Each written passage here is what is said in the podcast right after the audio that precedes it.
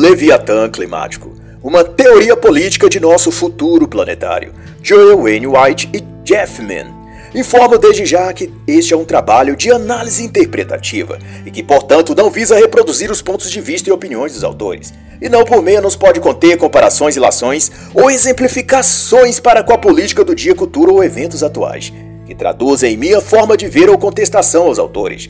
Não se trata, posto isso, de um audiobook ou uma narração do livro em questão mas de comentário literário, para aclarar o tema que o autor aborda, para alertar sobre alguns fatos e para incentivar a leitura e busca pela libertação mental a partir da literatura. Os autores, Joel Wayne White é professor de geografia em Ohio e autor de obras sobre política e mudanças climáticas, além de ativista do clima. Jeff Mann é diretor do Centro de Economia Política Global da Universidade Simon Fraser ele escreve sobre política, economia e mudanças climáticas, e não por menos possui um capital ideológico voltado para a esquerda política, para o alarmismo do clima e para o ativismo catastrófico ambiental. Eu diria que ele é o novo James Lovelock, autor da ameaçadora hipótese Gaia, ou Vingança da Mãe Terra. Mas se Lovelock se converteu ao bom senso e refutou suas próprias teorias, Jeff Mann segue firme contaminando a muitos com seu alarmismo falso e amedrontador sobre o clima. Uma de suas obras bastante celebradas, para se ter uma ideia, chama-se, embora sem tradução ainda para o português, No Longo Prazo Todos Estaremos Mortos, lançado também pela New Left Books em 2017. De todo modo, na abertura desta análise convém salientar o que escreveu o ex-presidente da República Tcheca e autor de relevantes obras, Václav Klav, o debate sobre as mudanças climáticas, escreveu ele em Planeta Azul em Algemas Verdes, não é sobre ciência, é sobre ideologia. Não é sobre temperatura global. É sobre o conceito de sociedade humana. Não é climatologia, é ambientalismo. E como se verá, os argumentos apresentados por Joe e Jeff nesta obra são do tipo que Václav Klaus denuncia de previsões especulativas baseadas em simulações experimentais em laboratórios ou ambientes controlados. Isso quando não desenhados apenas em simuladores computacionais sem nenhuma conexão com a realidade. E a princípio, já esclareço, o Leviatã climático trata-se disso, da defesa de um ideal utópico e supranacional de preservação do meio ambiente, à custa de desindustrializar os países em desenvolvimento e sacrificar a liberdade individual de milhões de pessoas em todo o mundo. E claro que na esteira dessa linha de pensamento, tem-se o estabelecimento de algum tipo de ditadura comunista global, ou comunismo 2.0, como falou Slavoj Zizek em Pandemia Covid-19 e a Reinvenção do Comunismo. Ou ainda, de novo normal, ou quem sabe, a grande reinicialização, como chamou um outro pervertido espiritual, Klaus Schwab. Como vê, o próprio Jeff Mann, em outra sua obra que analisa a política econômica keynesiana, ao defender que um capítulo verde, um capitalismo verde, aliás, não é possível pois que o sistema capitalista é intrinsecamente inimigo do clima e cresce à custa da destruição dos recursos do planeta. Na obra, Jeff vai falar em soberania planetária e que o planeta Terra ou Mãe Gaia está acima e em premência aos seres humanos. Segundo ele, o capitalismo teria de dar lugar a outro sistema mais cooperativo e igualitário, sem usar o termo comunismo ou socialismo, é claro. Embora todos saibamos do que ele está falando, do velho e péssimo marxismo. E também por isso Václav alerta que comunismo, globalismo e ambientalismo são hoje praticamente sinônimos. Mas, porém, mostrando toda a seriedade que só um picareta pode fingir, Joel Wayne White e Jeff Mann iniciam sua obra com os jargões típicos, que mais tarde se tornariam clichês ideológicos dos ativistas climáticos. E de tal, eles iniciam o Leviatã climático afirmando que os recifes de coral estão perecendo, os mares subindo, as florestas em chamas e os gases na atmosfera em proporções cada vez maiores. O dióxido de carbono, o CO2, aumentou de 250 para 400 partes por milhão o metano, o CH4, o tirão aí dos autores, foi de 700 para 1.700 partes por bilhão. E daí se vai criando toda uma histeria acerca da falácia de que a energia térmica da Terra está se elevando. E com isso o clima está superaquecendo, causando secas em algumas áreas e enchentes em outras. Mudanças voláteis de temperatura, declaram Joe e Jeff, que geram, vão continuar eles a dizer, desde desertificação a tempestades intensas mas, como não podia deixar de faltar, os autores aqui também apelam para a sensibilidade do público, destacando que são os pobres do mundo quem mais sofrem com todo esse processo de mudanças climáticas. E com isso, eles querem sinalizar a virtude de que são almas nobres, preocupadas e dedicadas a melhorar a vida dos convalidos, das minorias e dos que mais sofrem na sociedade. Algo típico do Manual Progressista de Comportamentos Dissimulados. Quanto aos gases que superaquecem a Terra, o autor Rex J. Fleming discute na obra Ascensão e Queda da Teoria do Dióxido de Carbono nas Mudanças Climáticas que o CO2 é alvo de uma campanha de propaganda negativas do IPCC patrocinada pela ONU e que gerou como consequência o rótulo de que o CO2 é o grande vilão do clima. O autor, Rex J. Fleming, contesta que em dados científicos empíricos não foi achado correlação de CO2 com os regimes de mudanças climáticas no registro histórico do passado, em particular nos períodos da pequena idade do gelo, até 1850 aproximadamente, como também em nenhum dos períodos intermediários entre as idades do gelo, que foram períodos em que a temperatura global subiu. De acordo com Fleming, os registros de CO2 na atmosfera nesses períodos não alteraram nem para elevar e nem para resfriar a Terra. Clima do planeta teve suas variações para mais e para menos, ainda que as taxas de CO2 se mantivessem estáveis. O que demonstra que o dióxido de carbono não interfere no clima e temperatura global da Terra a médio e longo prazos.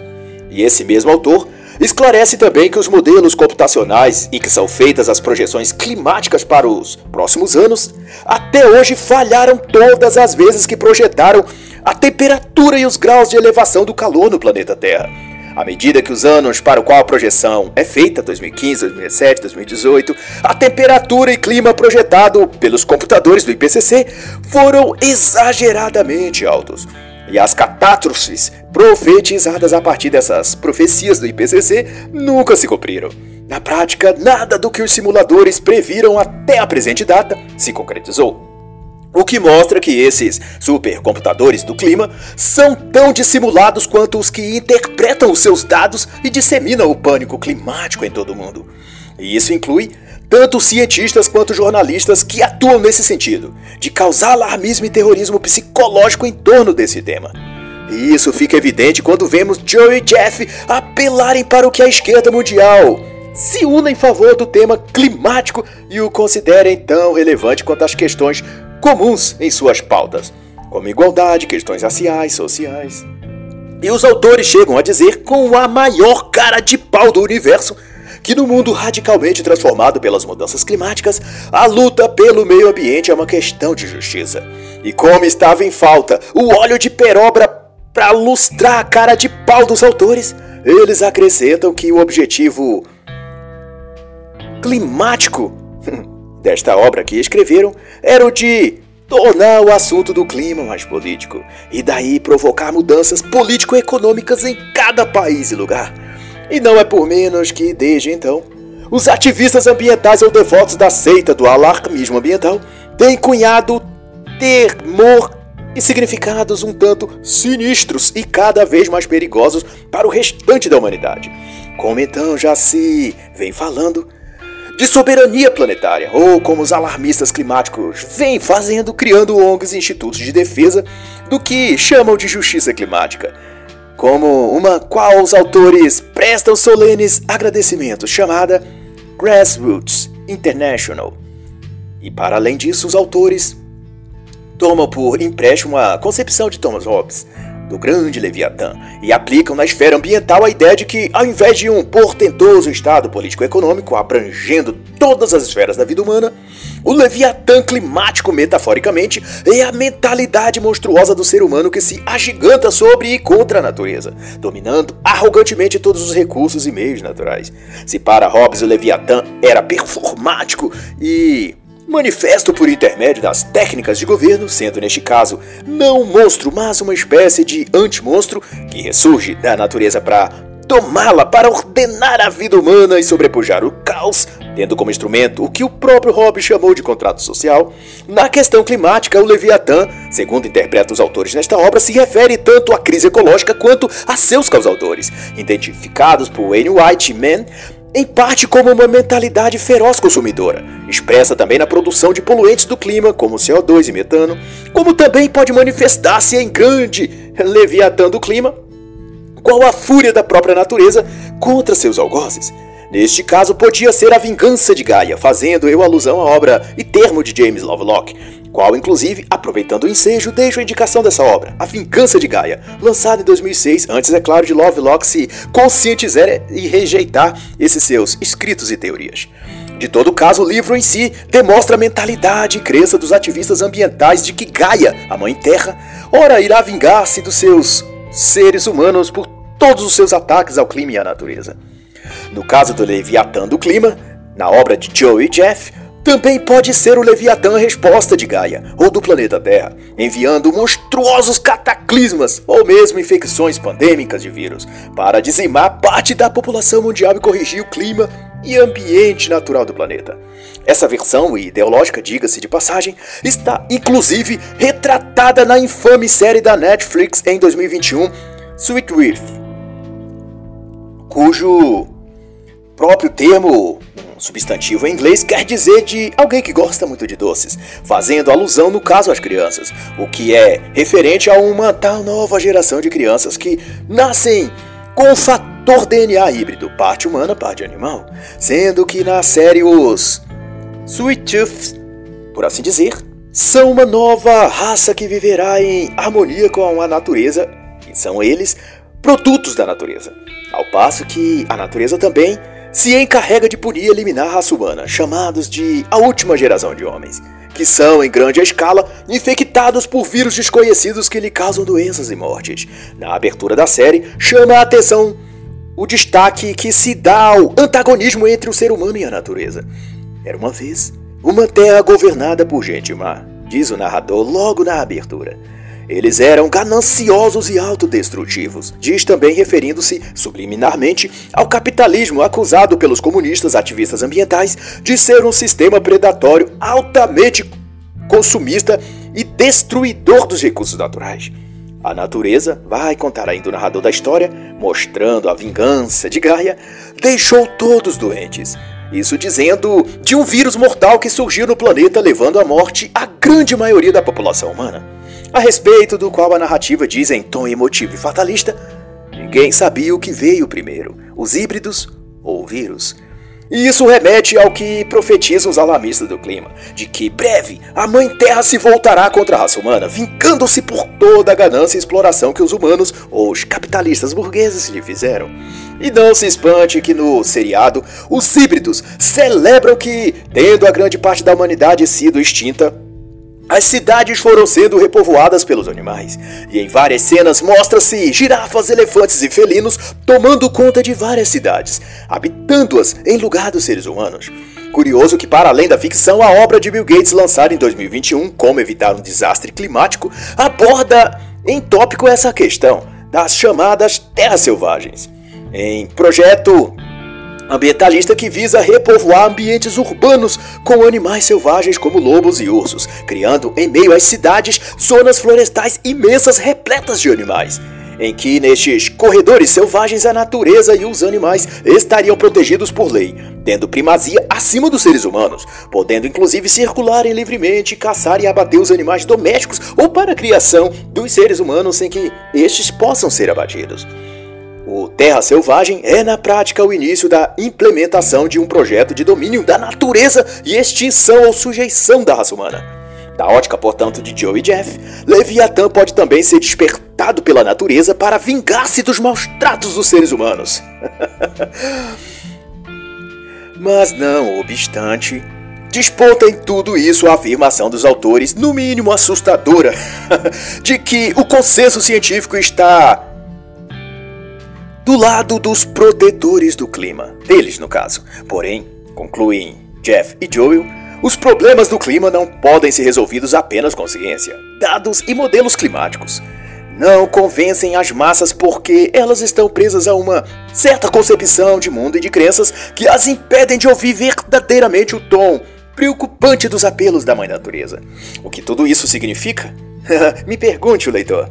Significa, entre linhas, que os ambientalistas militantes defendem o uso coercitivo da força do Estado para demover as pessoas de suas crenças morais, políticas e religiosas, que as impedem de aderir às proposições feitas pelo ambientalismo ou pela seita da Mãe Terra.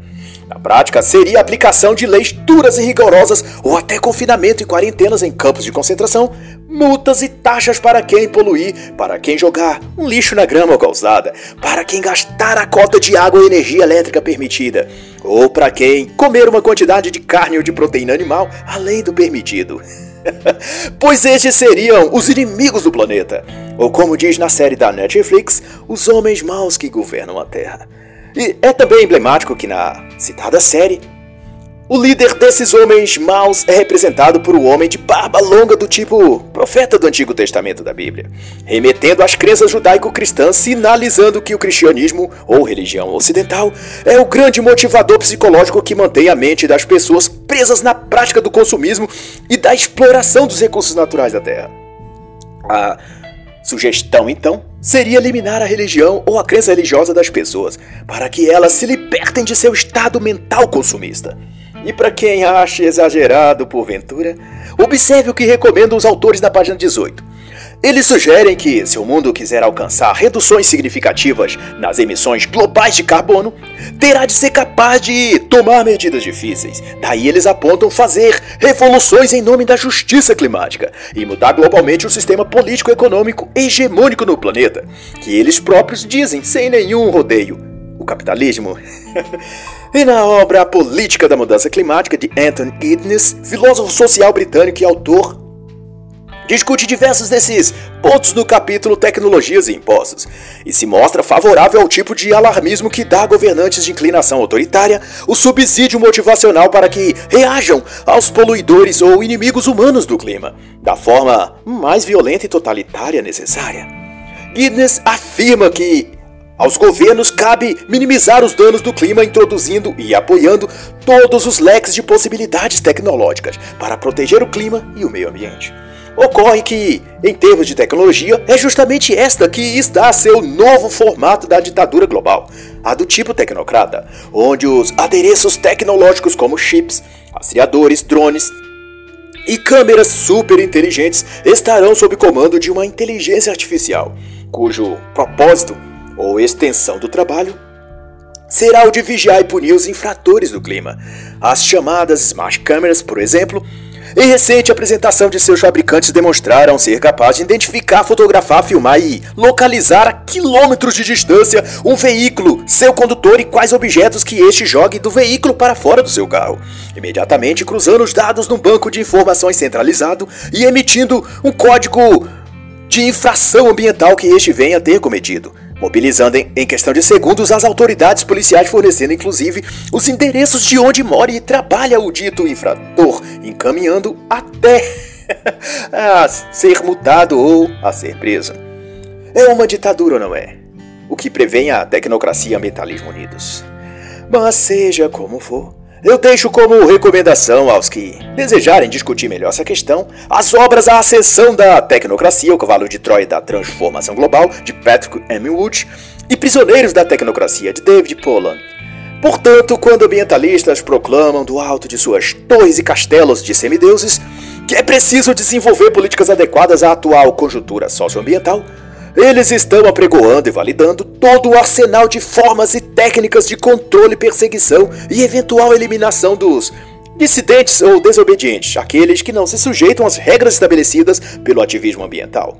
E para não haver dúvidas de para onde apontam os autores, eles invocam ao fim do capítulo a obra da também ativista do clima jornalista canadense Naomi Klein.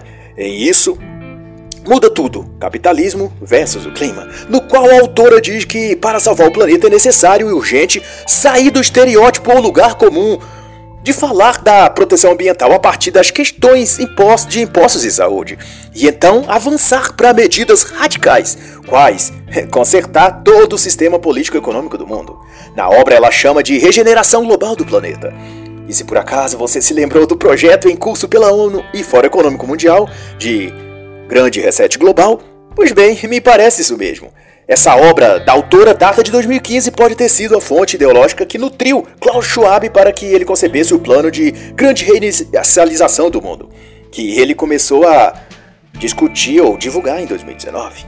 É notório, portanto, que acima das mudanças climáticas, da guerra para combater o aquecimento ou devastação das florestas, está a intenção e planos de mudar os valores civilizacionais que a humanidade possui. Onde o ponto-chave é derruir a base cristã, familiar, intelectual e moral para, supostamente, fazer habitar a Terra uma nova ordem ou classe de indivíduos mental e psicologicamente preparada e adaptada à natureza.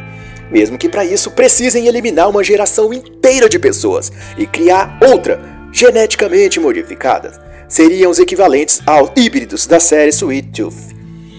A partir da página 24, então, os autores retornam ao conceito de soberania planetária. E se na série da Netflix conta-se que homens maus governavam a Terra, Aqui eles chamam de elite transnacional governando o mundo capitalista.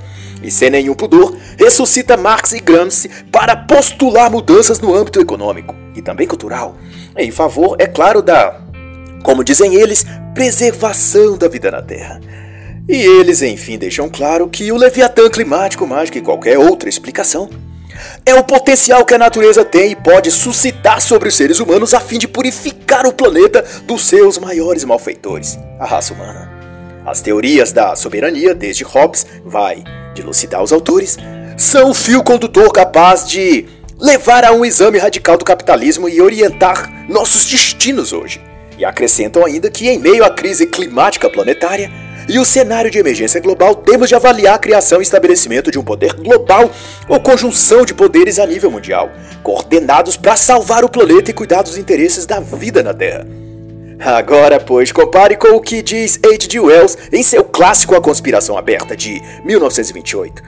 O estabelecimento de uma nova ordem mundial deve ser feita fora da atual colcha de retalhos de governos particulares removendo os processos que fundamentam a vida econômica e a vida pessoal dos indivíduos, e dando ainda mais clareza ao que quer dizer para o Wells a conspiração aberta, ou essa nova ordem das coisas, ele escreve que a conspiração aberta é uma operação social e que inclui, porquanto, uma luta pelas almas das pessoas economicamente funcionais. E em suas sete metas ou princípios para a instauração dessa nova ordem social, Wells concebeu no item 6 a tarefa de subordinar a carreira pessoal à criação de uma diretoria mundial, capaz de fazer avançar o mundo em rumo à total nova ordem global. Não parece essa tal diretoria mundial descrita por George Wells ao conceito de coordenadores mundiais defendidas por Joe Wainwright e Jeff Mann nesta obra?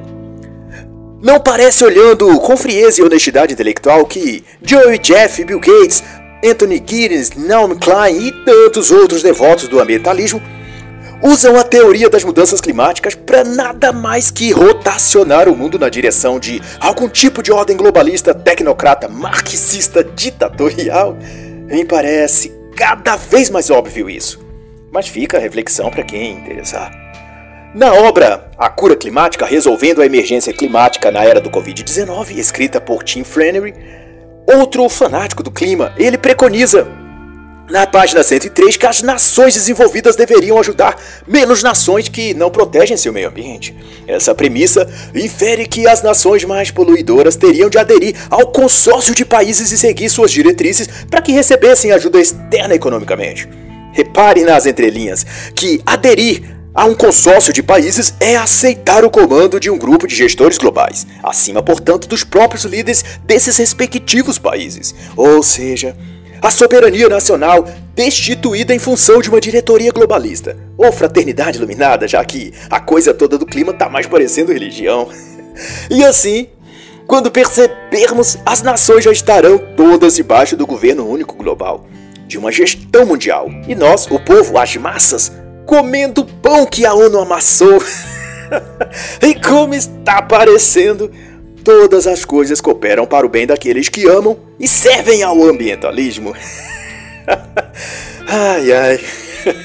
Mas faz necessário também citar outra obra, a da autora Daniela Onça, em sua tese de doutorado em 2011. Quando o sol brilha, eles fogem para a sombra, a ideologia do aquecimento global.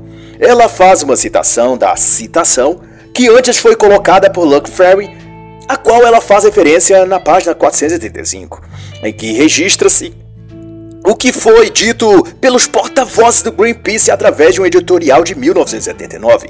os sistemas de valores humanos devem ser substituídos por valores supra-humanos, que coloquem a vida vegetal e animal na esfera da consideração legal e moral. E a longo prazo, quer agrade ou não, será necessário recorrer à força para lutar contra os que continuem a deteriorar o meio ambiente.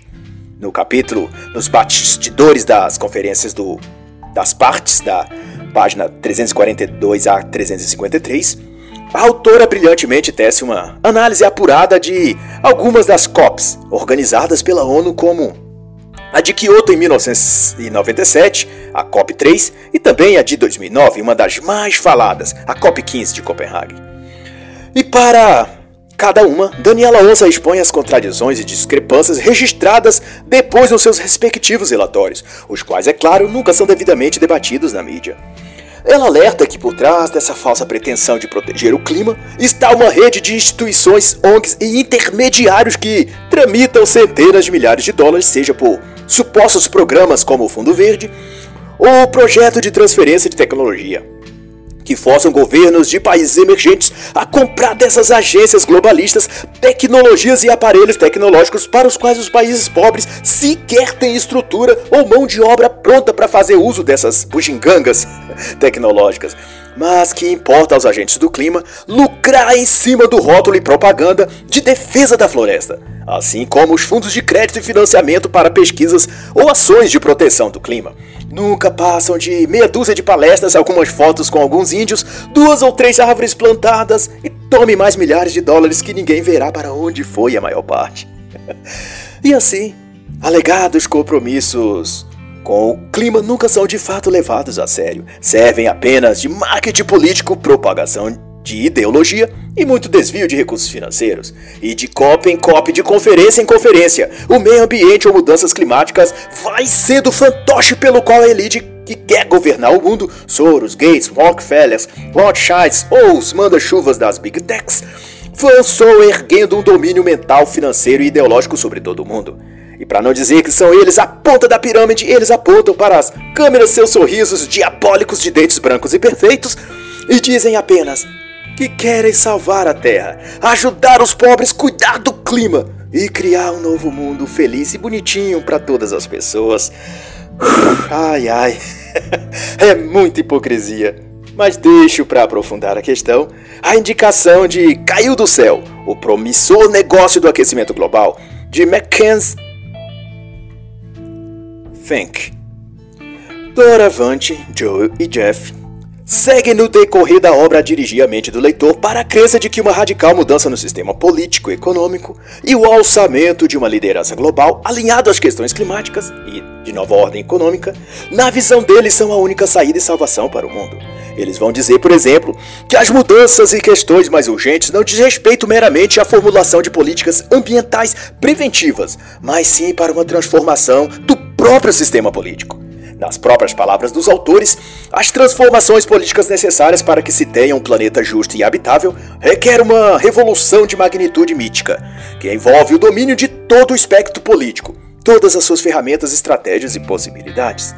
E um pouco mais adiante eles vão esclarecer que mudar o futuro político e a ordem econômica é mudar o fundamento capitalista da sociedade, e dos países, consequentemente. E eles outra vez recorrem a Karl Marx para condenar o circuito do capital, como eles dizem, e fazem então acepção à fórmula geral do capital, DMD, onde D é dinheiro investido, M é mercadoria e o D novamente seguido por sinal gráfico apóstrofo, significa o lucro, aquilo que a mercadoria gerou de dinheiro, mais um acréscimo que fica na mão do capitalista. E usando então esse recurso retórico, os autores persuadem o leitor a crer nas velhas narrativas marxistas, que na prática não dão certo onde quer que a experiência comunista tenha sido implantada. Veja Venezuela, Argentina, Cuba, Coreia do Norte, só para citar exemplos recentes. Mas dito isso, os autores prescrevem também que, além da mudança político-econômica, outra condição para que o planeta seja salvo é a emersão de um soberano planetário, coerente, acrescenta eles, capaz de restabelecer a soberania planetária. E ainda mais grave que isso, Wayne White e Jeff Mann conclamam, penso eu possuídos por alguma coisa sobrenatural, que o Leviatã climático só existe na medida que existe também o soberano planetário, cuja tarefa, ainda nas palavras dos autores, é gerir tudo o que há no mundo para o bem da vida na Terra. A ele cabe inclusive declarar quem pode e quem não pode emitir carbono. É a conclusão de Joe e Jeff. Mas para mim, toda essa conversa fiada de que o Leviatã climático surge em conexão com o soberano ou líder mundial, mas parece o que está descrito profeticamente em Apocalipse 13, que remete à relação diabólica entre o dragão e a besta que sobe do mar. Na metáfora bíblica, a besta de dez chifres e sete cabeças recebeu o poder dado a ela pelo dragão, e depois de guerrear e vencer os santos, de blasfemar contra Deus e seu tabernáculo, obteve autoridade sobre toda tribo, povo, língua e nação. E todos os habitantes da terra passaram a adorar a besta e ao dragão que deu poder à besta. É o que diz Apocalipse 13, do 1 ao 9. Nossa tese é que o futuro do mundo será definido pelo Leviatã, vão dizer os autores ao reafirmar que o desafio das mudanças climáticas é tão fundamental para a ordem global que as reações às mudanças climáticas irão reestruturar o mundo. E nesse contexto é que os autores pressupõem que o Leviatã é o determinador da justiça climática global. E se Apocalipse diz que o dragão deu o seu poder à besta que subiu do mar, os autores aqui arrogam que o poder da besta ou do Leviatã, nos termos dos autores, é a geoengenharia. Agora observe e reflita que, na obra já citada de Bill Gates, como Evitar um Desastre Climático, ele dá destaque à geoengenharia e chega a dizer que essa ciência é a única solução viável para salvar o planeta dos gases de carbono. E dentre os projetos da geoengenharia financiados por Gates está o de escurecer a Terra, refletindo os raios do Sol novamente para o universo de modo que não haja aquecimento solar e, consequentemente, os mares, geleiras, oceanos vão estar protegidos dos danos e colapso.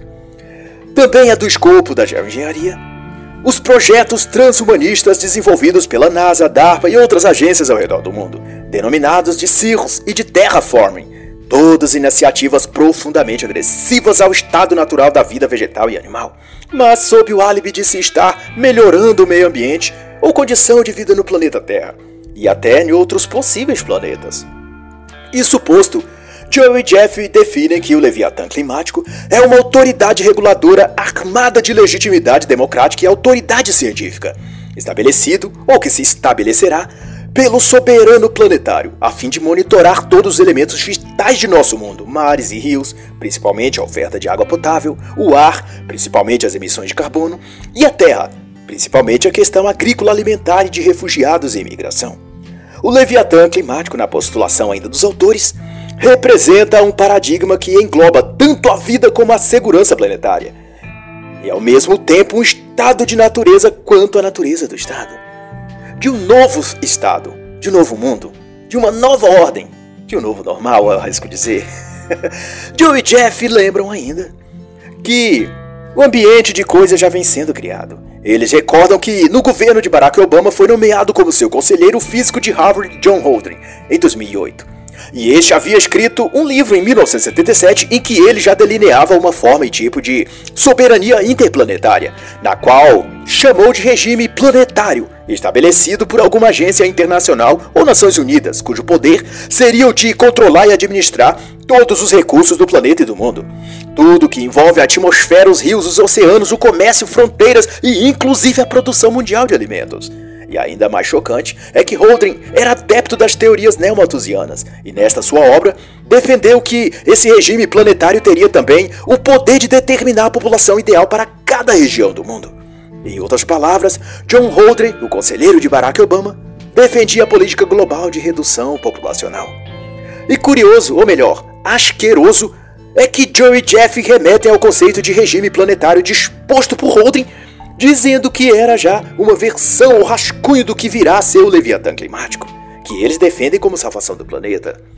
Não obstante, os autores reconhecem que as soluções às mudanças climáticas não poderão vir somente do nível científico. As respostas quanto aos desafios climáticos, de acordo com eles, concernem em objetar o que podemos fazer. Em primeiro lugar, é o que devemos fazer em segundo. E para Joe e Jeff, essas decisões são inevitavelmente políticas e não científicas. A ciência do clima, portanto, inferem os autores, tanto quanto passa também pela conjuntura sociopolítica. As questões do clima são, então, inerentemente geopolíticas, de modo que, como lembram os autores por volta da página 58, modelos eficazes para mudanças ambientais para salvaguardar o planeta devem também levar em consideração mudanças sociais. Isto é, o clima da Terra não pode ser protegido a partir apenas de processos científicos, físicos e atmosféricos, mas, sobretudo, com ciência social, abordagens no campo financeiro, de mercado e econômico, além de um rigoroso movimento social, com o qual se possa reformular todo o conceito de vida das pessoas, até mesmo sua linguagem. E é nesse sentido que os autores anunciam que as demandas pelas mudanças climáticas são, portanto, políticas, e dizem ainda que, pela base política, é que o dominante pode continuar a dominar, ou que o dominado pode se libertar. Esses dizeres os autores, no entanto, soam meio enigmáticos, e acerca deles, os autores dizem apenas que outras definições virão a seu tempo. Importa no momento apenas que o Leviatã está para emergir, e assumirá sua tarefa de gerir a humanidade e aplicar justiça climática. Entenda isso, leitor, como quiser, ou como puder, sei lá.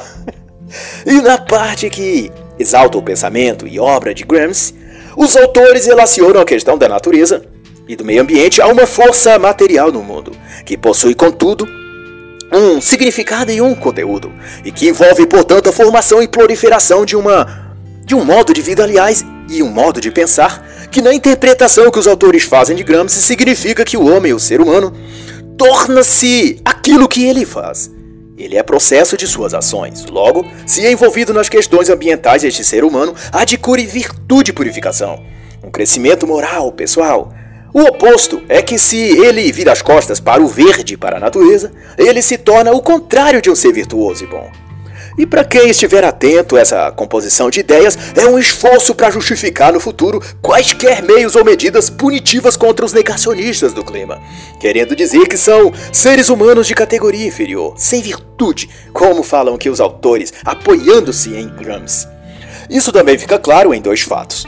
O primeiro, na obra de Pablo Solon, Alternativas Sistêmicas, Bem Viver, de Crescimento, Comuns, Ecofeminismo, Direitos da Mãe Terra e Desglobalização, em que é feito todo um malabarismo retórico para imputar que a verdadeira virtude e modo de viver bem é em respeito e harmonia com a natureza, que assume na obra uma identidade até espiritual, como uma entidade divina, a quem o autor chama solenemente de Mãe Terra, com letras maiúsculas e tom devocional. O segundo ponto é o indecoroso tratamento que a mídia e o ativismo ideológico ambiental têm dado à adolescente mal educada Greta Thunberg, usando-a como uma espécie de satélite moral que espalharia uma tal nova moralidade ou virtude para todos os demais adolescentes do mundo. Mas isto não porque ela efetivamente tenha feito algo para preservar o clima, mas porque ela sinaliza o conjunto de crenças politicamente corretas que os estabelecedores da nova ordem ecológica global desejam que todos tenham. Não é que ela proteja o clima ou a natureza, mas ela expressa a nova mentalidade que o ativismo ambiental prescreve: a de total servidão e subserviência à Mãe Natureza, ou à Mãe Terra. Mas claro que a Mãe Terra não pode falar nem agir por si mesmo. Então, obedecer e servir a tal divindade Mãe Terra significa na prática fazer tudo o que a elite Bilderberg, ONU, Big Techs, etc. desejam e mandam. Pois se a Terra, o planeta e a nova deusa, Google, Amazon, Facebook e ONU são seus profetas e sacerdotes. E para ninguém duvidar que se trata só de encenação e sinalização de virtude, a versão real de jovem empenhado em melhorar o meio ambiente é o jovem holandês Brian Slut, que ao invés de discutir coisas vazias e falsas ideologias como Greta Thunberg, ele possui ações práticas. Aos 16 anos começou a pensar uma forma de retirar a grande quantidade de lixo de sua região e também do mar. Dois anos depois, ele criou a fundação de Ocean Planet e um sistema chamado The Interceptor, que usa a força da natureza do próprio oceano para capturar o plástico das águas. Iniciativa que já removeu mais de 7 toneladas de lixo, até 50 mil quilos diariamente. E o mais formidável ainda é que o projeto opera com 100% de energia solar e sem emissão de fumaça ou poluente. Mas, porém, ele não possui uma postura de veneração à Mãe Terra e nem repete os jargões fabricados pela mídia em relação ao clima. Por isso, ele continua sendo ignorado pelos meios de comunicação e pelos protetores do clima. Ao passo que a menina de fala agressiva, cara feia e discurso fingido é tratada como porta-voz da virtude e exemplo para a humanidade. E aí, será que convence alguém com os seus discursos sobre a Mãe Terra? Mas seja como for, os autores concluem então que qualquer esforço para transformar a humanidade deve considerar as relações socio-naturais como fundamentais para a consciência de si mesmo e do mundo. Joe e Jeff finalizam acrescentando que mudar o mundo requer o trabalho de transformar nossa concepção de mundo. Trago então o que diz o extraordinário autor Bjorn Lombard em sua obra, alarme falso como o pânico das mudanças climáticas nos custa trilhões, prejudica os pobres e falha em consertar o planeta, lançado em 2020. Ele alerta que as políticas climáticas estão há 30 anos tentando tornar o mundo um lugar melhor, através da proteção ambiental. Mas, no quadro geral, não obtiveram nenhum êxito, porque seu principal interesse não é salvar o planeta, mas produzir o medo de um colapso ou catástrofe climática e vender às pessoas com isso produtos, serviços e inclusive ideologia política. Essa tese de que o clima está a um passo de seu limite, de que um desastre climático está à vista, como Bill Gates fica vomitando por aí. Tudo isso já foi profetizado nas décadas de 1960 e 1970. Nessa época, o ativismo ambiental mergulhou a humanidade num estado psicológico sombrio, em que todos acreditavam que o planeta estava à beira da destruição. Para a maior parte da população na época, o planeta enfrentaria ainda naquele período uma ruína total: fome global, poluição, superpopulação. Esse projeto insidioso das políticas climáticas, conforme fica claro, Trata-se de uma performance ideológica para converter pessoas comuns em adoradores da mãe natureza. Por isso é tão insistente a tática de causar medo, de criar pânico, ou seja, mexer no psicológico das pessoas para deixá-las vulneráveis e manipuláveis. Isso quer dizer que todo esse diagnóstico apocalíptico que os protetores do clima fazem continuamente há 30 anos, como disse Bjorn Lombard, é um trabalho meticuloso para manobrar a opinião pública e as massas para a direção do ativismo religioso climático. Ao reivindicar, portanto, os direitos da Mãe Terra ou a soberania planetária, ou até o aparecimento do Leviatã climático, como chamam que os autores, o ativismo ambiental está no fundo tentando nada menos que reescrever a história e redefinir a ordem do mundo em que a natureza vem primeiro e os seres humanos sendo súditos dela. Uma espécie de relacionamento religioso onde os ativistas do clima são os anjos e santos da nova religião. E todo o restante das pessoas são serviçais escravos ou rebeldes opositores que devem ser eliminados.